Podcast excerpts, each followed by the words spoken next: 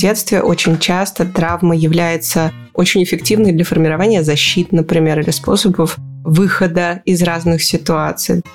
Конечно, у ребенка не может быть одной травмы, потому что было бы круто, если бы наши дети, формируя там, характер, или мы, формируя характер, получив первую такую глубинную травму, говорили, ребята, о, круто, стоп, горшочек не вари, вот я сейчас там характер себе доформирую, тип личности, акцентуации, и все, спасибо большое. Но так, конечно же, не бывает. Момент как раз взятия ответственности, как ни странно, за собственную травму, это обычно поворотный момент в терапии. Есть ситуации в жизни, в которых наши родители тоже не знают ответа. Вот как бы сиди и выбирай, какое непоправимое добро ты хочешь э, ему или ей причинить. Важно, что у тебя внутри. Ты это важно, забери, разбери. Ты это важно, поверь. Добрый день, дорогие друзья! Я, Мицкевич Елена, практикующий психолог. Рад приветствовать вас на своем подкасте «Ты – это важно». И сегодня у нас первый экспертный выпуск в этом сезоне о родительстве. И поговорить на очень важные вопросы я позвала свою коллегу, психолога, нейропсихолога, коллегу также по миру подкастинга, Алену Ванченко. Алена автор подкаста «Некультурные». Захотите послушать и переходите. И сегодня мы поговорим о том, как травмы влияют на формирование личности, об особенностях возрастной психологии, о том, что важно знать взрослым детям, будущим родителям. Алена, привет. Привет. Я очень рада, что ты меня позвала. Спасибо большое. Я очень рада, что ты откликнулась. Я прекрасно понимаю, что желания на сегодняшний выпуск огромные, что даже на тему, например, типов личности можно записать целую серию выпусков. На сегодня мне бы хотелось поговорить, начать вообще наш разговор о том, а можно ли в процессе воспитания избежать травм? Какие травмы бывают, как они влияют, да, и что происходит вообще с родителями? Я знаю ответ, что нет, но хочется, чтобы слушатели соприкоснулись и погрузились в это. Хочется его как бы еще раз озвучить. Это одна из вещей, которые я, наверное, первую озвучиваю своим слушателям на лекциях о том, что... И так часто бывает, у меня приходят родители и такие, а как быть идеальным родителем? Ну и первая вещь, которую я говорю, что идеальный родитель – это отдельный невроз для ребенка. Потому что мы все, конечно, хотим быть очень хорошими, мы все хотим вот максимум своему ребенку дать, это естественное желание. Но при этом мне очень нравится винникотовский такой термин, такой замечательный психоаналитик Винникот, он много занимался психоанализом детей, и он ввел термин, который называется «достаточно хороший родитель». Вот достаточно хороший родитель, этого действительно достаточно. И когда мы пытаемся не нанести травмы нашим детям, когда мы пытаемся максимально их изолировать от каких-то перемен, от возможности роста, более того, потому что в детстве очень часто травма является очень эффективной для формирования защит, например, или способов выхода из разных ситуаций, да, когда наши дети сталкиваются с конфликтом, когда там в 3-4 годика они начинают простраивать сценарии выхода из ситуаций определенных, а мы их этого лишаем. То есть мы, по сути, лишаем их инструментов. Но и есть возраста, когда травмы избежать совершенно невозможно. Например, там пятилетняя травма, когда ее часто вспоминают мои клиентки больше всего. Мужчины тоже некоторые вспоминают, конечно, но обычно почему-то девочки. Потому что мужчина, мне кажется, знает ответ на этот вопрос, как бы ребенок, мальчик знает этот ответ интуитивно в большей степени. Он приходит и говорит, мама, я на тебе женюсь. А девочка приходит к папе и спрашивает, папа, я когда вырасту, ты на мне женишься? Это такой э, гендерный момент. И, конечно, в этот момент э, родитель встает перед серьезной задачкой, потому что либо он разочаровывает своего ребенка, и ребенку в этот момент очень важно выработать навык работы с собственной фрустрацией, ну, потому что он не победит в этой условной гонке со своей мамой или со своим папой. Или нанести ему другую травму, которая впоследствии будет травмой, по сути, вины и перманентного поиска любви через то, кем я являюсь, через мальчика или девочку. В народе также известная как истероидная травма. Когда люди внимание воспринимают как любовь, и когда их очень часто сексуальное и любовное развитие у них остается на этом зачаточном инфантильном уровне, когда мое внимание, то, что я мальчик или девочка, это очень важно, очень нужно. И они ищут этого всю жизнь, любовь такого рода. Вот как бы сиди и выбирай, какое непоправимое добро ты хочешь э, ему или ей причинить. Здесь мы натыкаемся на то, что родительство, правда, сопряжено с огромным количеством, выдерживанием собственной плохости, плохости в кавычках, то, что ты натыкаешься на то, что да, я где-то, возможно, болезненную, но важную информацию обязан озвучить своему ребенку, и вилка-то стоит не между тем, чтобы быть идеальным, да, или не идеальным, а вот впечатлиться и пойти за этим соблазном, или все-таки выдержать и остаться в этой устойчивости и быть контейнером, важным таким для ребенка, помочь ему пережить эту грусть. То есть даже в этой же фрустрации ребенок может остаться не один, но ему придется признать, что даже если я папина принцесса, у папы есть мама. У папы есть королева. Абсолютно. Мне это очень напоминает, знаешь, такая метафора мне нравится касательно вот аллергии иммунитета. Почему у нас огромное количество аллергий появляется, да, вот в нашем поколении, в поколении после нас, потому что, по сути, институт детства – это очень молодой институт. И психология детства очень молодая наука. И люди, когда оголтело начали стремиться быть идеальными родителями, начали изолировать своих детей от большого количества вещей, ну, например, ты можешь себе представить сейчас какую-нибудь маму, которая счастливо сажает своего полуторагодовалого ребенка, там, например, в грязь и с умилением наблюдает, как он в ней возится. Вот мне сложно это представить. Но что это имеет как последствие? Иммунитет ребенка, который не встречается с различными сортами аллергенов или с различными сортами там, бактерий, вирусов, не вырабатывает защит к этому. И Психологически получается то же самое. Мы как будто пытаемся оберегать ребенка от всего-всего-всего-всего, и от этого мы делаем его беззащитным. И он выходит в мир, и почему такой вот молодой кризис там, 25 лет, медийный кризис 20 лет, да, когда человек сталкивается с жизнью, он вроде как родительскую программу выполнил, а со всем остальным он не может справиться, потому что его никто никогда не учил справляться. Почему? И это сейчас очень странно прозвучит, но очень часто люди на каких-то высоких позициях или люди высоких результатов, ну, например, сейчас так поколение нарциссов, нарциссического характера, они, по сути, все травмированные, потому что они привыкли воспринимать сложности как что-то, с чем можно справиться. Обычно они могут разные формы защиты или там, действий для этого использовать. Какие-то экологичные, какие-то совсем нет но тем не менее они справляются со своими задачами и решениями. У них нет вот этого ощущения, что меня не подготовили к жизни. Ну вот здесь мы как раз-таки тогда давай затронем с тобой нарциссическую травму, как она формируется, потому что это же история как раз-таки отсутствия безусловной любви. Я очень часто в практике слушаю, как вот тот самый голос травмы уже очень как тот сорняк, проросшийся, говорит, ну как бы, а как по-другому? А зачем по-другому? Ведь действительно можно находить себе подкрепление через какие-то достижения, успехи. Что тут ваша безусловная любовь, принятие себя, нежности какие, излишества? И здесь очень хочется как будто бы проговорить о том, что чего это лишает, потому что в противном случае человек становится заложником вот этого краткосрочного импульса, где я три секунды на пьедестале собой доволен, а цикл и тело жизни проживаю в вечном ощущении неудовлетворения. Ух ты, как классно попало, потому что ты разговариваешь, во-первых, со счастливым носителем нарциссической травмы. И мне кажется, здесь еще очень важно подчеркнуть, я люблю легенду о нарциссе, потому что она хорошо описывает этот характер, что есть фальшивое эго и настоящее. И фальшивое оно из достижений. Оно для того, чтобы можно было открыть дверь с ноги и сказать, кто тут папочка. Смотрите, сколько я всего сделал, любите меня за это. Но при этом же истинное эго не развивается. Это же очень болезненная идея, что таким, какой я есть, меня любить нельзя. Потому что родители не любили, родители любили за достижения.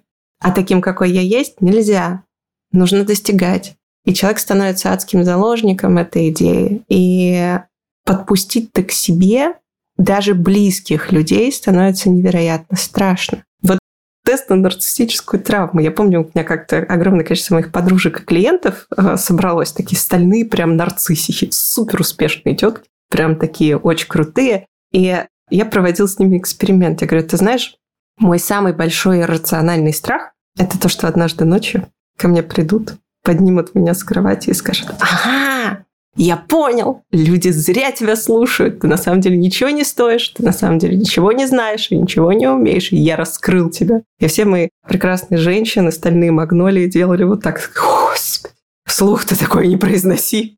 Ну, потому что в нарциссической травме человек всегда живет с ощущением этого страха. И нужна очень большая храбрость, чтобы особенно близких, особенно любимых пустить внутрь. Потому что первые близкие и любимые, им это внутрь вообще нафиг не была нужна, как кажется, как минимум. И отогреть вот этого внутреннего ребенка, начать развивать истинное эго, начать строить отношения не транзактные, я тебе помощь, ты мне помощь, или я сделал, ты мне наградил медалькой, а трансформационные, которые касаются глубинных частей нашей личности, которые касаются мечты, воображения, свободы духа, глубины, знания друг друга, близости глубокой. Это же адски страшно. Но только через это, через фатальный, безумный страх оказаться тотально нелюбимым, проходит вот эта терапия этой травмы. Когда мы сначала учимся останавливаться, я в личной терапии, надо сказать, самым сложным для меня было научиться закрывать рот. Я не знаю, как для тебя, но я попадаю в любую непонятную ситуацию, нужно было открыть рот, начать всеми командовать или там рассказывать, насколько я охренительная. И вот у меня оральный аппарат не устроен под то, чтобы закрываться. И это было, наверное, самым тяжелым вообще понять, что это не самая ультимативная защита в мире что когда я прихожу и всем сразу рассказываю свою историю, чтобы они все там трепещали и дрожали, возносили на пьедестал, что я так себя не защищаю, что я так изолирую себя от того, чтобы человек захотел меня узнать и узнал. И тогда, собственно, изолирую себя от глубинных отношений, по сути. Но у меня, у нас же здесь важная ремарка. У человека даже в процессе формирования личности присутствует обычно несколько травм, которые мы сегодня будем перечислять. Да, это не то, что вот чем-то одним вас наградили, и только это движет вами. Нет. И у меня, например, ведущая часть – это депрессоидная травма. Но при этом вот нарциссическая часть у меня выражалась следующим. У меня папа все детство с такой очень устойчивой, уверенной риторикой транслировал мне мысль «свои нужны, чтобы ругать, пускай чужие хвалят». Вот чужие похвалят, вот тогда, значит, мы правильную дочь воспитали, хорошие достижения, вот внешне, если тебя оценили. А папа сам нарцисс, да? Ты просто красиво рассказываешь про нарциссическое расширение, о том, как нарциссы плодят нарциссов. Да, поэтому это вот звучало таким вот образом, да, у меня у папы действительно про крайности. Вот если играть, так так, чтобы вот до конца бороться. А почему не первое место? Да, да, да, приблизительно так. Даже если с дворовой командой играть в футбол, то биться за каждый гол и уйти оттуда без пальцев. И мне в терапии очень важно было в самом-самом начале, когда я только вступила на этот путь, увидеть, что я-то вообще-то как бы себя-то отношу тоже к своим. И у меня была история, наоборот, начать хвалить, как-то давать видимость, признавать, озвучивать эту историю. Многим кажется, что нарцисс это только вот чрезмерное эго, а иногда это бывает же обратная история, когда страшно и сложно себя протранслировать, потому что вот это вот недо, этот страх, а вдруг я чуть-чуть проявлюсь, да, очень сложно присваивается похвала. Ну, такой дефицитарный нарциссизм. Да, это так больно. У меня есть друзья, тоже дефицитарные нарциссы. И это же невозможно доказать, насколько они классные потому что человек тебя не услышит. И я это по себе знаю, да, похвала, которую я не признаю своей собственной, я ее не слышу, она меня раздражает. И у меня это ведущий нарцисс. Она кажется чем-то неискренним. Да, конечно, они же мне врут все. Ну, как бы все понятно. Я-то знаю внутри себя, какой я ужасный человек. И самое смешное, у нарциссов, конечно, очень плохая репутация. Я помню, меня как-то спрашивали, когда я говорила, ну, я совершенно открыто делюсь тем, что у меня основная травма нарциссическая, и мне как-то то ли слушательница, то ли прям клиентка такая говорит, а вам можно психологами быть? Да, и, конечно, у ребенка не может быть одной травмы, потому что было бы круто, если бы наши дети, формируя там характер, или мы, формируя характер, получив первую такую глубинную травму, говорили, ребята, о, круто, стоп, горшочек не вари, вот я сейчас там характер себе доформирую, тип личности, акцентуации, и все, спасибо большое. Но так, конечно же, не бывает. И моя вторичная травма параноидная, с которой очень интересно работать, но которая, кстати, нарциссическая во многом помогает, потому что нарциссическая говорит, мы хотим вон ту золотую медальку, а параноидная говорит, ну хрена ли надо делать. Но давай здесь тогда затронем, что параноидная травма – это травма насилия. Это вообще очень болезненная история, и там действительно также есть очень много неудовлетворения своей личностью, да, потому что натыкаясь на насилие, ты никак не можешь сформировать какую-то устойчивость внутри. Да, абсолютно. При этом здесь еще очень важно сделать сноску, что для ребенка физическое воздействие разного ранга считается насилием. Есть такое ощущение, что мы, когда вырастаем, то насилие это что-то такое большое, страшное, о чем писали в Speed Info, еще Первый канал иногда рассказывает. А для ребенка любая форма физического наказания это полный дисбаланс какой-то вообще в человеческой энергии, да, потому что вот есть родитель, то, что меня кормит, то, что меня создало, то, что меня любит, источник тепла, источник всего хорошего в моей жизни. И он причиняет мне боль. И пусть это будет шлепок по попе, пусть это будет подзатыльник, но это боль. И это же конкретный, извините за выражение, когнитивный диссонанс. Потому что, а как так может быть? Если мой вот святой родитель, ну, он же не может быть плохим, потому что если он плохой, то я плохой. Дальше мы уже можем про обсессивно-компульсивную травму поговорить. Ну ладно. Если он плохой, то я плохой, да, на него вообще невозможно полагаться. А как тогда? И мы приходим к естественному выводу. Я поступил неправильно. Ну, потому что обычно же это еще как-то родителям оправдывается в этой истории. Он говорит, ты там нарушил правила, ты сделал вот это, ты там что-то, что-то сделал. И параноид такой, ну, будущий параноид говорит, ну, понятно. Есть справедливость, есть правила.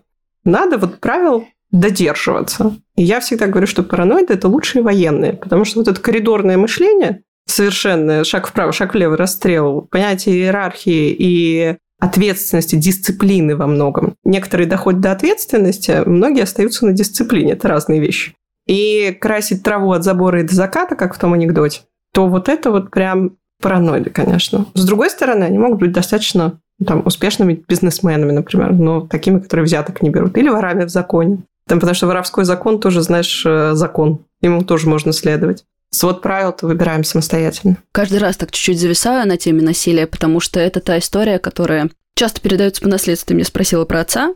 Вот, это такая его история, и созерцать это всегда очень болезненно. И здесь очень важно как будто бы проговорить нашим слушателям, что вот первый пример, когда ты рассказывала про стероидную травму, мы тоже доставляем детям боль, но эта боль несравнима с болью от насилия. Это боль от фрустрации, боль от осознания, как организован мир, боль от осознания какой-то своей ограниченности, здоровой беспомощности, что ты маленький, ты важный, но ты ценный, но тебе не все в этом мире принадлежит. И совершенно другая боль, когда ребенок натыкается на какую-то несправедливость, да, на то, что на нем сливают какую-то энергию, да, или на неустойчивое какое-то поведение, когда родитель эмоционально нестабилен, и даже правил не формируется. То есть здорово, если сформируется правило. Мама уставшая, ребенок по шагам ее вычислил, все, заныкался, хорошим стал, вроде как пронесло. А другой вопрос, когда родители эмоционально нестабильны, и ты не знаешь, когда ты на травму насилия налетишь.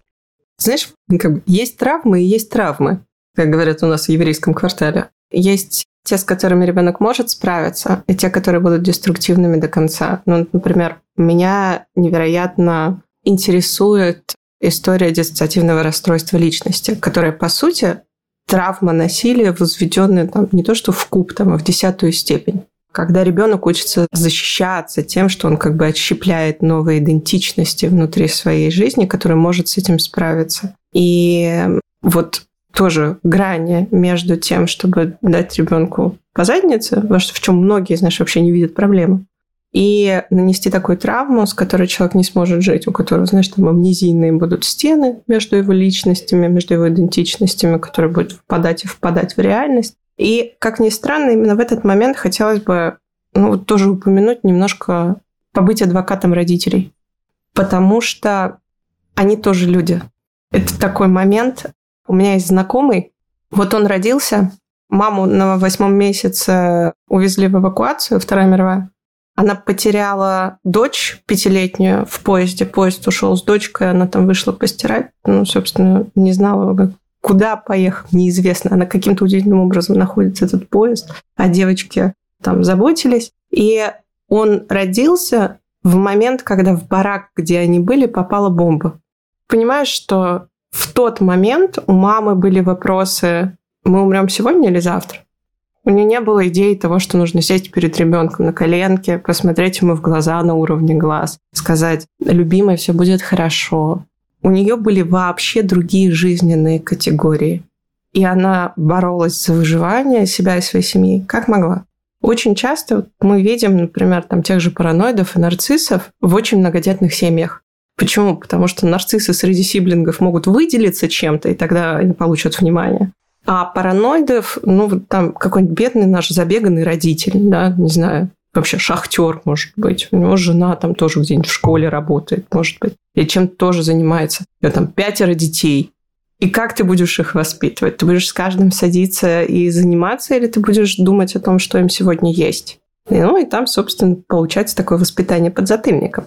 Вот родители тоже требуют понимания, мне кажется. Даже в таких острых вопросах важно понимать, что есть ситуации в жизни, в которых наши родители тоже не знают ответов. А может быть, не знали их никогда, потому что что там, в 50-е годы Спок написал, как растить детей, да, и все время переписывал, потому что все время неправильно понимали. И не поняли до конца, к слову. Я сейчас слышу интерпретации иногда. Ну, весь этот сезон мне хочется как раз-таки посвятить возможности посмотреть на тему детско-родительских отношений с разных сторон. Со стороны ребенка, со стороны взрослого, со стороны системы. Потому что, да, эта тема очень эмоционально заряженная, и я сейчас вижу некоторую спекуляцию в информационном пространстве, когда ее раздувают только до стадии обиды и претензий родителям. И в какой-то момент, правда, себя важно заметить и, возможно, увидеть, что родитель делал не так. Да? Но если мы говорим дальше про эволюцию развития, мы учимся вставать на все части этой системы и смотреть, как она существовала. И здесь и сейчас, сегодняшним нашим с тобой выпуском, мне хочется, чтобы родители в разных обстоятельствах, в разных картинах действительности попробовали приложить это к своему внутреннему ребенку, к ребенку, который, может быть, физически у них есть. Подумали об ответственности, да, увидели те границы, где они могут что-то улучшить и лишний раз сесть к ребенку, если они этого не сделали, да, опуститься и посмотреть на него, а где-то надеть маску на себя и увидеть, что, возможно, для того, чтобы помочь ребенку, в первую очередь важно позаботиться о себе. Да, я очень люблю тоже старый анекдот еврейский про «я делаю вам счастливую маму». И есть такая старая-старая история, я поскольку вот из Питера с тобой общаюсь, услышала замечательную историю от блокадников о том, что во время блокады были семьи, которые отдавали всю возможную еду, там, которая находилась и так далее, своим детям, и были семьи, которые больше или ровно отдавали взрослым. Как ты думаешь, которые выжили? Вторые. Выжили, разумеется, те, которые, да, вторые, которые отдавали взрослым, потому что взрослый – это источник жизни для ребенка а не еда источник жизни для ребенка. Потому что если погибает взрослый, погибает вся семья. И здесь вопрос тоже такого распределения ответственности из серии, что в терапии детей впоследствии, что во взгляде родителей, которые начинают потихоньку становиться деструктивным, случается не разделение и расширение ответственности, а как бы ее перенос. Родитель больше становится неответственным за собственное состояние, за собственное здоровье психологическое, физическое и так далее. И он как бы переносит полностью всю ответственность на ребенка, переставая подавать пример о том, как нести ответственность за самого себя, как минимум. А дети точно так же, они когда травмированы, обижены, когда они начинают поднимать все эти моменты. Я очень часто слышу от своих клиентов, а почему я? Почему я должен это делать? Почему я должен с этим разбираться? Почему они наворотили, а мне разбираться? Всегда говорю одно и то же, потому что тебе неудобно с этим жить. Можешь не разбираться, всегда есть выбор. Мы не выбираем, где родиться, но вот так есть. Мы можем воевать с фактами, или мы можем найти сценарий, как выйти из этой ситуации так, чтобы тебе было хорошо. Вот у кого есть потребность в исцелении, тот и лечится. Это очень важное правило. И вот момент как раз взятия ответственности, как ни странно, за собственную травму, это обычно поворотный момент в терапии у большого количества клиентов, когда они говорят, да, мои родители такие, да, вот так было, это часть моей истории, это часть меня, где-то часть моей личности, если вот мы говорим о характере, акцентуации. Я выбираю, что с этим делать дальше. Мне очень нравится вообще концепция ответственности, во-первых. Во-вторых, у нас ответственность очень неправильно понимает. Самый большой затык с этим случается. У нас ответственность понимает как какую-то махину, хрень такую, которую нужно на плечи взвалить и куда-то тащить. Груз, тяжесть. А я очень люблю определение. Ответственность – это способность отвечать. Responsibility is an ability to respond. Соответственно, быть услышанным. Ответственность – это единственная форма моего голоса в этом мире. Ответственность за поражение и ответственность за победы, которая является кирпичами нашей самооценки. Ну, у людей же повально проблемы с самооценкой, потому что они ответственности боятся или не берут. Или они говорят, я очень ответственный, а оказывается, что он очень дисциплинированный, потому что ни одну свою победу он признавать не хочет. Вот эта динамика, она как будто мне видится прям коренной в этих вопросах, что случается вот этот shift что наличие ребенка в семье как бы не расширяет количество любви и ответственности, а просто как бы смещает на одного или другого персонажа ее. Ну вот здесь в дополнение про ответственность мне хочется сказать. Ты привела примеры про многодетные семьи, и я из такой. И я могу сказать, я уже будучи взрослой, при каких-то травмирующих обстоятельствах, происходящих в фоне, видела, насколько по-разному. То есть один и тот же факт влияет на восприятие меня, моей сестры и моего брата. И вот здесь такие метафоры наглядно позволяют увидеть, что есть определенные внешние обстоятельства, и мы учимся их замечать и признавать. А еще и особенности реакции своей психики, своей личности, своих процессов. И у каждой травмы есть же еще и не только какие-то сложности и ограничения, но и бенефиты, какие-то сильные стороны. И мне хочется об этом сегодня тоже поговорить. Но давай сначала тогда дадим депрессоидам, обсессивно-компульсивным и шизоидам возможность тоже себя чуть-чуть узнать. Тоже проявиться. Можно тоже коротенько по поводу, почему мы по-разному на все это реагируем? Тоже частый вопрос. Почему у меня там сын и дочка разные? А почему у меня, вот если мы с сестрой росли в одном доме, почему так? Не будем уходить в глубокое описание нарциссической семьи, где есть золотой ребенок, козел отпущения, и там эти роли раздаются очень щедро именно для того, чтобы их восполнять. На это можно замечательный мультик «Энканто» посмотреть. Обожаю его. В котором каждые вот эти магические силы – это, по сути, одна из форм травмы в нарциссической семье, и как человек с ней справляется. Это одна из форм роли. И его как-то разбирала. Он, конечно, восхитительный абсолютно. Самое главное, что мы смотрим на мир из разных глаз. И это самое важное различие. Во-первых, в возрастной психологии есть несколько основных принципов, в том числе сенсабильность.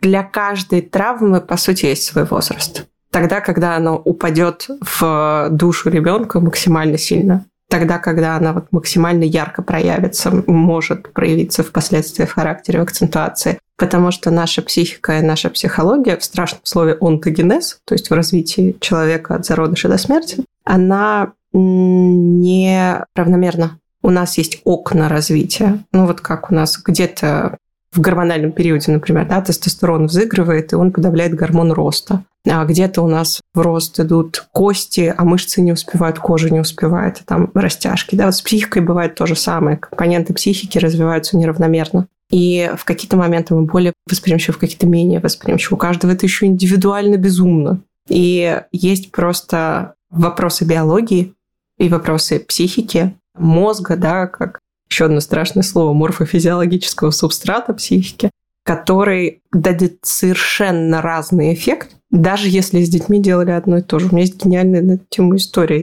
Мне ее как-то поделились коллеги. В семье два мальчика. Пяти лет и трех лет. И папа их шлепает. Ну, пятилетнего шлепает уже достаточно давно. И как бы вот э, это форма наказания дома. И тут впервые трехлетка что-то натворил. И вот он что-то натворил, и папа впервые поднял руку дал ему по заднице. Трехлетка развернулся к нему, открыл рот и как начал орать. если вы когда-нибудь имели дело с трехлетками, трехлетние дети очень сильные и очень витальные. Папа пытался орать поперек, ему он не смог. Папа попытался уйти в другую комнату, и ребенок пошел за ним. Папа ушел в туалет, ребенок стоял под дверью. Ребенок орал полтора часа. Ребенка больше никогда не коснулись и пальцем. Ну, то есть у нас с раннего детства есть разные формы защиты. И разные... Причем пятилетнего продолжали шлепать. Это очень грустно. Дети очень разные. Дети очень разные. Это видно в детских кризисах. Это особенности индивидуального строения, индивидуальные особенности психики, скорость там, нервных потоков, можем сказать, да, торможение возбуждения, ну и так далее. Мы очень разные мы все по-разному в итоге там выйдем из этой истории нашего взросления. Я сейчас чувствую свое пространство так снимаю. С одной стороны, столько восхищения вызывает эта сила духа и несгибаемость и жизнестойкость этого трехлетнего малыша, а с другой стороны, вставая опять же на сторону старшего ребенка, как грустно и больно в такие моменты опять опять натыкаться на несправедливость этого мира, и что пространство не может исцелиться, что каждый в общем целом решать это будет самостоятельно грустно. Я вообще детьми восхищаюсь, конечно. Никогда в жизни у нас нет столько витальности, столько жизненной силы, как в детстве. Поэтому очень важно нежно относиться к своему внутреннему ребенку, как мне кажется. Потому что там очень много сил в каждом из нас. Я, кстати, депрессоидами тоже восхищаюсь безумно, потому что я думаю, что не было бы, наверное, депрессоидов, не было бы общества в том виде, которое оно существует. Потому что это эмпатия, это работа над эмоциональным интеллектом, это общение, это важность, значимость человеческих отношений. Она не встречается больше ни у какого характера. Это моя история, и депрессоиды – это травма ранней утраты или раннего какого-то отторжения и переживания. То есть это не обязательно утрата физического человека, как в моем конкретном случае, как и чего-то, в принципе, значимого для ребенка. Вообще-то даже, не знаю, потеря игрушки может к этому привести, если была какая-то очень важная связь и привязанность. В моем случае у меня пятилетний на глазах упала моя прабабушка, которая полдетства со мной провела, упала на своей половине дома, и я с очень таким большим страхом и переживаниями маленькая. Я очень рано себя просто помню. Бежала звать взрослых. У нее случился инфаркт. Она после этого полтора месяца провела в реанимации, я ее больше не видела. И она умерла. Бабушка была... Я была бабушка молодая, бабушка старенькая. Обеих звали Наташами. И это моя какая-то история была. И у депрессоидов есть такая история, да, тоже вечные какие-то сомнения достаточно ли да, я хорошая, сильно ли я стараюсь. И, как ты сказала, отношения – это какая-то очень такая важная часть. И быть с людьми, разделять с людьми какие-то переживания – это является одной из каких-то ключевых ценностей. Что, наверное, важно для депрессоидов, это понимать вот этот вот цикл между, то, что описывает, знаешь, как эмоционального состояния между манией и депрессией, что от социальных контактов можно, наоборот, перегреваться и уходить в какое-то выгорание, опустошенность, при этом на возбуждении, да, какие-то творить очень важные дела. Вот из этих типов, на самом деле, вот из всех типов характера у депрессоидов есть наибольшее количество вариаций. Там гипертимики, гистимики, циклотимики, все вот эти замечательные тимики.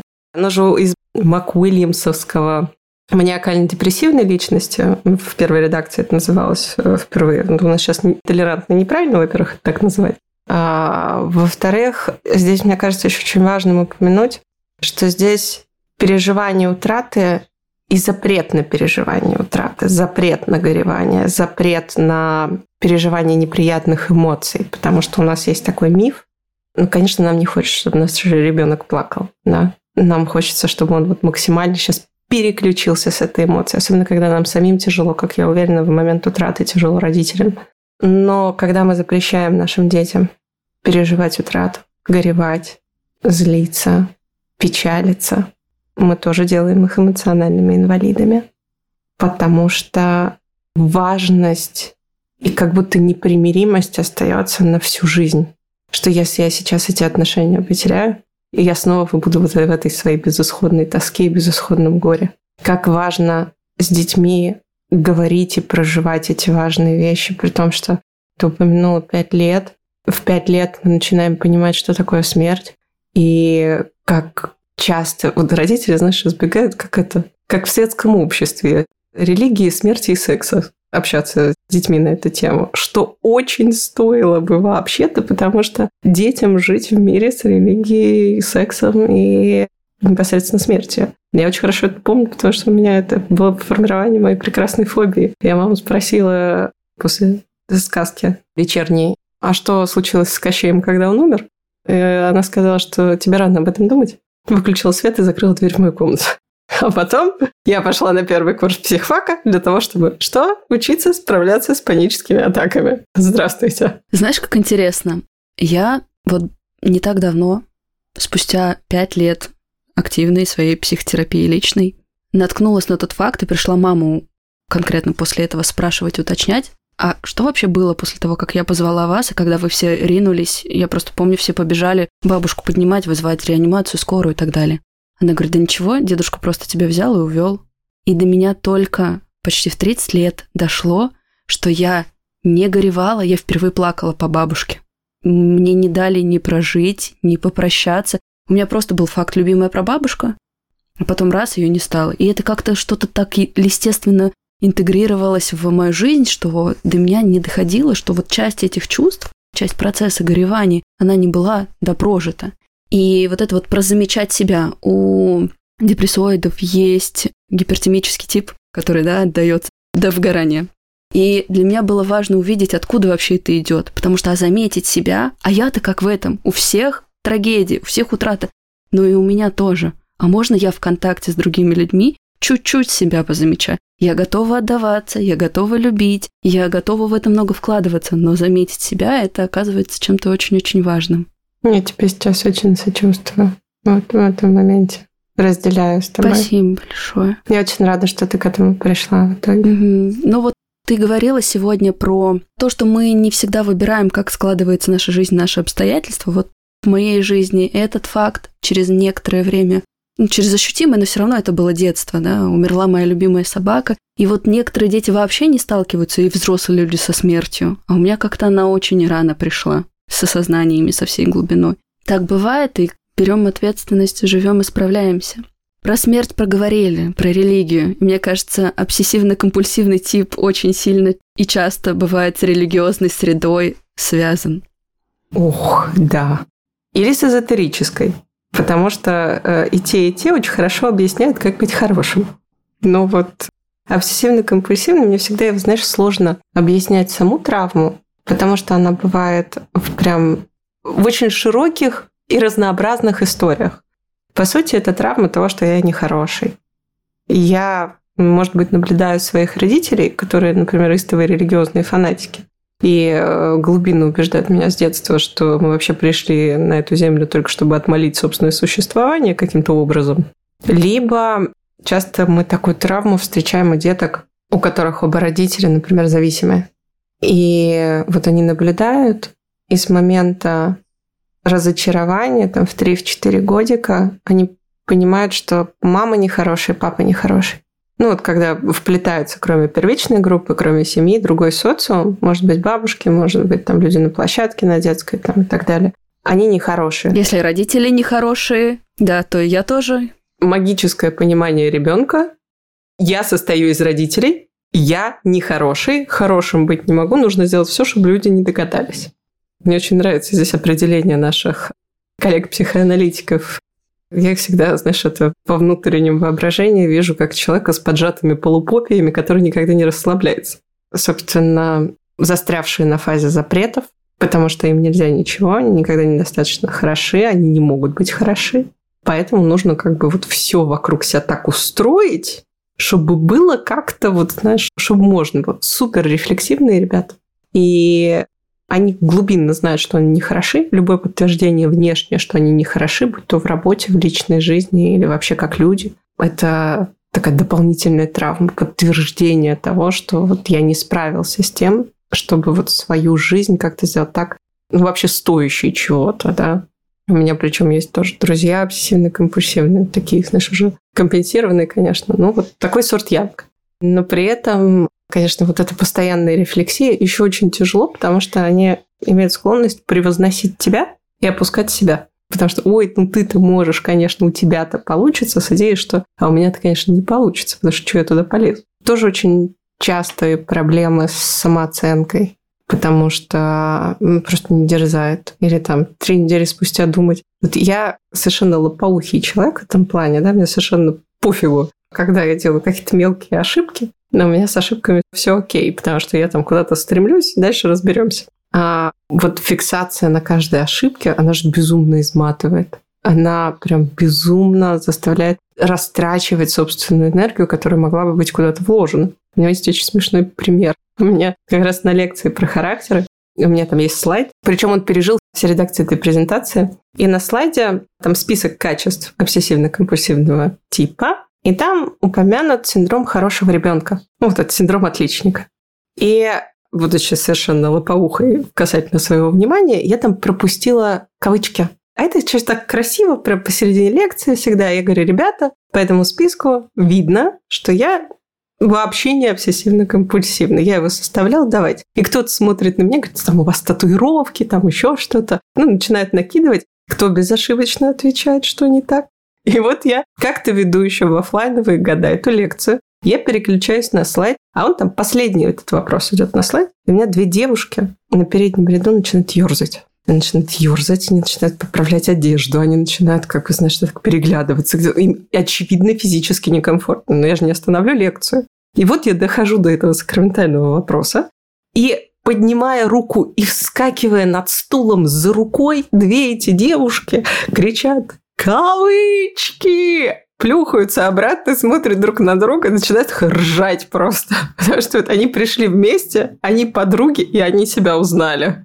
Ну, как бы прерывать лектора не камильфо во время рассказа, но вот они дождались. Это было просто идеальная портретизация. Я всегда вспоминаю тоже этот случай. Опять мы можем здесь поговорить, уже забегая чуть-чуть вперед, за то, какая внимательность, да, за то, какая скрупулезность. Важная задача каждого типа личности – декомпенсировать то, что тебе не хватает, да, как-то сформировать дополнительные точки опоры и пользоваться теми предрасположениями и уже сформированными какими-то аспектами для своей жизни. Но какая удивительная усидчивость, пунктуальность и педантичность. Как это? Я хочу бухгалтера, только обсессивно-компульсивного. Вот, извините, но может быть, я какой-то нетолерантный человек в этом вопросе, но мне очень хочется, чтобы там администрацией, ассистенцией и бухгалтерией занимались обсессивно-компульсивные люди. Потому что вот тут полное доверие у меня есть к тому, что все будет идеально. Ну что, у нас последняя травма, последнее переживание – это травма брошенности, оставленности. Да, это шизоидная травма. И вот здесь, правда, мы говорим о том, что каждое действие несет какие-то последствия. И, безусловно, самые яркие представители травмы вообще оставленности шизоиды формируются в в младенческом возрасте. Да, в детских домах, да, и вообще вот переживания. У нас в этом сезоне будет одна героиня, не знаю, зайдем мы с ней в эту сторону или нет, у нее двое приемных детей, и она очень наглядно в своем блоге рассказывала о том, как 11 дней ее сын который провел в детском доме. Потом вот это вот переживая эту брошенность и ненужность. Все, в общем, это из него выходило еще в течение там двух-трех лет, да, имело какие-то последствия. 11 дней между тем, как она его нашла младенцем крошечным, да, и как это может оставлять большие переживания. И да, здесь мы будем говорить о том, что у таких людей намного более ярко выражен внутренний мир, фантазии, да, им внутри себя очень хорошо, наполнено и спокойно. Внешний же мир вызывает меньше интереса, да, отстраненности, ощущение такой холодности. Между ними просто нет мостика между вот этими моими внутренними переживаниями, потому что ребенок, ну, когда он кричит и к нему не приходит, он очень быстро понимает, что помощи не будет. Я один. Какой смысл? И интересно, что за этой чертой внешнего мира остается и его собственное тело то есть компонент личности, который просто как будто в этот момент отрезается. И удивительно, что я всегда привожу в пример тоже касательно шизоидов, и мне кажется, это очень радужный пример. Если помнишь, был такой фильм с Одри Тоту «Амелис Монмартра». Классическая девушка-шизоид, которая живет в своем мире фантазии, истории, переживаний, и при этом которую считают такой тихой, странной, которая ни с кем не разговаривает. Вот это, конечно, очень большая такая шизоидная трагедия. Надо сказать, что в современности у шизоидов есть гораздо больше опций, чем было когда-либо. Потому что все мы помним прекрасное литературное издание «Идиот», где к концу книги, там, к концу романа, я, например, думала, что все идиоты, кроме Мышкина. Вот глубоко именно так и считала, потому что вот они были какие-то активно насильственные, глупые, какие-то, ну, мерзкие люди. А Мышкин был просто тихий и восторженный. Чего к нему пристали, к бедному, вообще непонятно. Но, то есть, шизоиды там на протяжении столетий, наверное, они имели разные названия. Но при этом сейчас, когда есть возможность подключиться к интернету, когда все так и так сидят по домам, когда все так и так взаимодействуют на других каких-то уровнях, конечно, у шизоидов больше игровой площадки. Это, наверное, любимый мой характер. Надо сказать, что вот шизоиды, они прям, когда они выбирают что-то делать. Это иногда у меня ломаются мозги, особенно с клиентами шизоидами, потому что им нужно давать инструкции пошаговые и все объяснять. Очень логично, четко и понятно. Объясни как. В смысле? Можно пошагово? Я говорю, что это единственные люди, для которых работают пикаперские курсы. Потому что вот это, знаете, тонкие отношения между людьми – это мимо, но если понятно, что делать и что говорить, высок шанс успеха, потому что человек будет просто повторять инструкцию. Но и да, шизоиды, они, конечно, очень часто не понимают, почему вот этого пазла кусочка не хватает.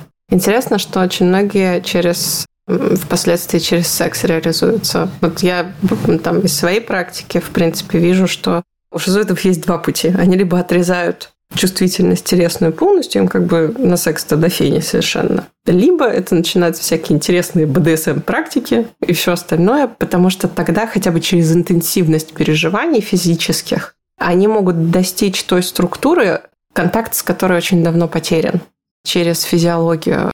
И более того, они не чувствуют там особенно ничего, поэтому могут, во-первых, очень долго, во-вторых, очень изощренно. Вот это их контакт с самим собой больше, чем с другим человеком, как ни странно. Но смотри, как будто бы правда в многих типах личности и травмах, соответственно, которые получают дети, для меня лично уже звучали моменты, которые являются их силой, да, проявленностью, точкой опоры.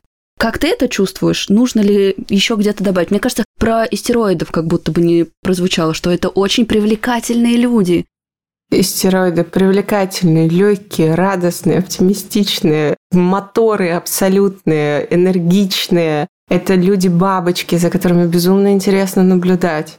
Смешное. Мне всегда казалось, что шизоиды очень часто выбирают себе в пару именно истероидов. Вот, казалось бы, нет вообще других настолько отличных характеров друг от друга, но шизоиду очень интересно наблюдать за тем, что там драмы какие-то все время происходят, что-то ярко, что-то взрывается, что-то горит, что-то там танцует. А истероид видит в шизоиде надежного, спокойного, стабильного, непробиваемого человека. И очень частые пары, но я не знаю, ты встречала или нет, но это классика такая. Вот они прям созданы друг для друга буквально. Причем тоже определенной любовной инфантильностью истероида может вполне себе соприкасаться с индифферентностью по отношению к этому шизоида. И они тогда вообще прекрасно живут. Я сейчас просто пробегаюсь по нашему рассказу. Отдельно хочется, да, как-то тоже про обсессивно-компульсивный тип сказать, что, да, в этой травме, что ты озвучивал, да, желание вот какой-то хорошести, правильности, структурности, внимательности. Она тоже может быть большой силой. То есть мы очень часто за травмой и за болью не видим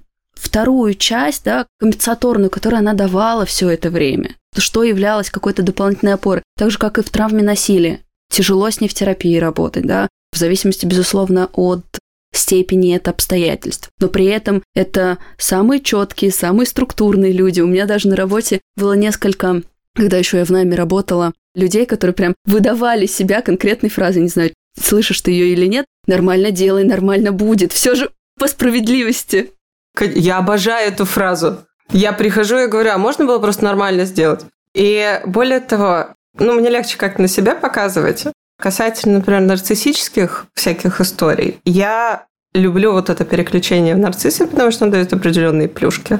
Я долгое время в своей карьере была выкрашена в ярко-розовый цвет, ну и такая татуированная. И это были как раз времена, когда я чаще всего ездила на офлайновые всякие лекции, там, в Сбербанк, в Газпром. И вот когда выходит такая девочка, да, собственно, так бывало достаточно часто, там почти каждый месяц ездила, нужно было открыть рот так, чтобы все забыли, что у меня розовые волосы. И вот это, безусловно, нарциссическая черта. Нарциссическая черта помогает мне в работе очень сильно, потому что вот эта чуйка на потребности, на чужие, чуйка на социальный градус, на температуру, на нетворкинг, на понимание, чего кому надо, она же абсолютно нарциссическая. Вот это вот внимание, внимательность к потребностям внешнего социума, потому что тебе их еще восполнять. Касательно параноидной черты, я всегда говорю, ну, я когда обучаю, например, руководителей, у меня есть такая отдельная линейка, мне очень нравится корпоративная психология. И я, когда обучаю руководителей, я говорю, вы не можете прийти на 15 минут позже на собрание и требовать, чтобы ваши сотрудники были вовремя. Не можете, не имеете права. Я много лет руководитель там, своей команды или нанимаю кого-то. И это дается мне очень легко, потому что я параноид. У меня очень дисциплинированно все. Не было ни одного раза, когда я, например, там опоздала на лекцию или на сессию. Потому что время, оно как будто... Ну, я его кожей ощущаю, оно у меня вплетено. Я знаю, что нужно сделать, когда нужно сделать. Это вопрос ответственности дисциплины, опять-таки. И тогда я могу быть примером для своих сотрудников. Тогда качество работы повышается. И очень во многом это помогает.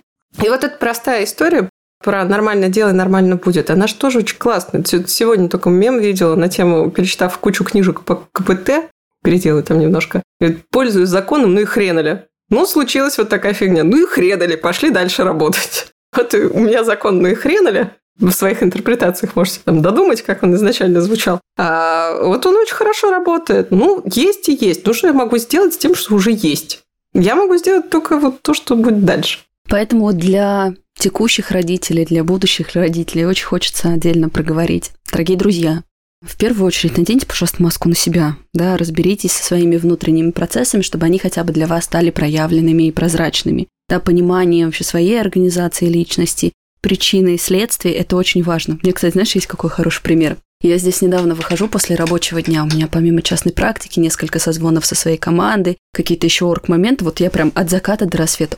Я еще в двух подкастах э, как приглашенная в этот день записалась. Просто по-другому вообще было никуда не стать. В общем, выхожу из вот своей коморки, где я пишу подкасты, с языком на плече, и в гостях моя сестра лежит, развалившись на диване, нежится, что-то смотрит. Такая вся беззаботная. И я понимаю, вот я просто замираю в этой точке, выхожу с ноутбуком, я понимаю, что вот ровно в этой точке какая-нибудь энная мама, да, или я в детстве видела такие ситуации, Могла бы сорваться, накричать, сказать, что ты тут разлеглась, иди там делами займись. А у нее действительно есть там к экзаменам готовиться, есть задачи нужно, которые выполнять. Я в этой точке понимаю, что желание заставить и привлечь другого человека не что иное, как моя зависть и моя усталость. Это я устала, да, это мне так плохо, это мне завидно, что я сейчас буду себя чуть-чуть реанимировать, приводить в чувство, а она лежит расслабленной. И это, мне кажется, очень наглядный пример того, что в процессах и в отношениях, как мы проявляемся, да, очень важно замечать себя. И в этой точке я своей сестре сказала, я говорю, сейчас все те, кто не устал, так же, как я или больше, бесит меня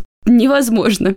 Дело не в тебе, мне плохо, завари мне чай, принеси мне плед, я должна прийти в себя. И она посмеялась, улыбнулась, она поняла, что то, что происходит, да, как бы она имеет право быть, я имею право быть, мы можем сосуществовать, и действительно поухаживала за мной, мы уже вместе как-то развалились и лежали. Для этого, правда, нужно развивать навыки осознанности и взаимодействия, да, для того, чтобы видеть что вами движет, что происходит, да, почему хочется так или иначе взаимодействовать с ребенком. Ну и, конечно же, с здоровым принятием осознавать, что ребенок найдет обо что раниться, он найдет, где получить свой опыт. У него все равно сформируется характер. Да, не в вакууме, не в стерильной палате, не в медицинском боксе, не в теплице. Метафоры можно сколько угодно приводить, а в реальном мире, который не идеален. Чем больше он как-то обретет кожу и устойчивость, тем ему уже будет легче.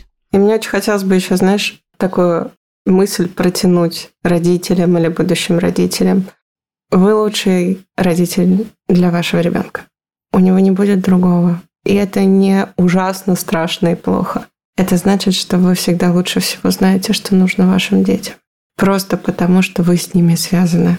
И я часто слышу, особенно вот эта поколенческая история, да, о том, как нужно правильно делать, и что у нас психологов не было, мы нормальные выросли, но это наша классика.